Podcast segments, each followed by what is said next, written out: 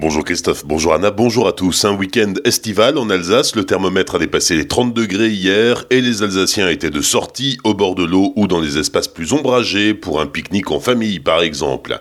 Un temps idéal pour la 7 édition du Slow Up d'Alsace. Quelques 44 000 personnes ont emprunté la route des vins entre Bergheim et Dambach-la-Ville hier, à vélo, roller, trottinette ou même à pied. Une journée sans voiture, au grand air et sous le soleil. 44 000 participants, c'est trois fois plus que de la première édition. L'omniprésence du glyphosate, souvenez-vous, en avril dernier, l'association Campagne Glyphosate 68 prélevait les urines de 60 pisseurs volontaires. Ces échantillons ont été analysés et ce week-end, l'association présentait les résultats de son enquête sur la foire écobio de Colmar. Tous les tests de dépistage se sont révélés positifs avec des taux différents, mais avec une moyenne de 1,31 microgrammes, ce qui place les Alsaciens au-dessus de la moyenne nationale. Et pourtant, la majorité des volontaires qui ont participé à l'étude consomment des produits bio. La 38e édition de la foire éco-bio d'Alsace a donc refermé ses portes hier après 4 jours de manifestations. Elle a accueilli cette année 480 exposants venus de toute l'Europe et quelques 45 000 visiteurs. La gratuité des protections périodiques féminines, le sujet fait débat, d'autant que certaines femmes, en situation de précarité ou étudiantes par exemple, n'ont pas les moyens d'acheter des serviettes hygiéniques ou pas autant qu'il faudrait. La sénatrice La République en marche du Haut-Rhin, Patricia Schillinger, est chargée d'étudier les modalités d'une gratuité. Elle envisage par exemple une mise à disposition gratuite dans les toilettes publiques, dans les collèges et lycées ou en prison par exemple. La sénatrice rendra sa copie à Marlène Schiappa en juillet.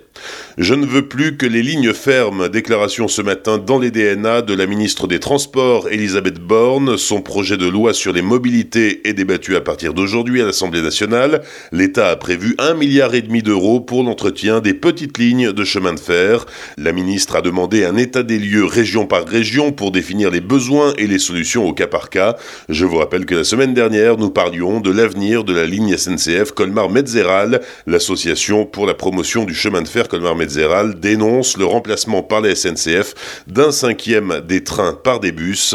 Lundi dernier, le conseil municipal de Münster votait une motion pour la sauvegarde de la ligne en l'état.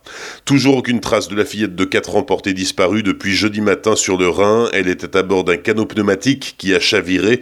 Trois autres personnes sont mortes dans l'accident. Le dispositif va être allégé, mais les recherches vont continuer. Course-poursuite entre une voiture et les forces de l'ordre dans la nuit de samedi à dimanche entre Winsenheim et Colmar. Les quatre occupants de la voiture étaient âgés de 12 à 15 ans.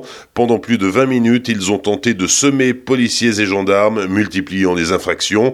Ils ont été interpellés dans le quartier Europe. Hier soir, le conducteur âgé de 15 ans était toujours en garde à vue.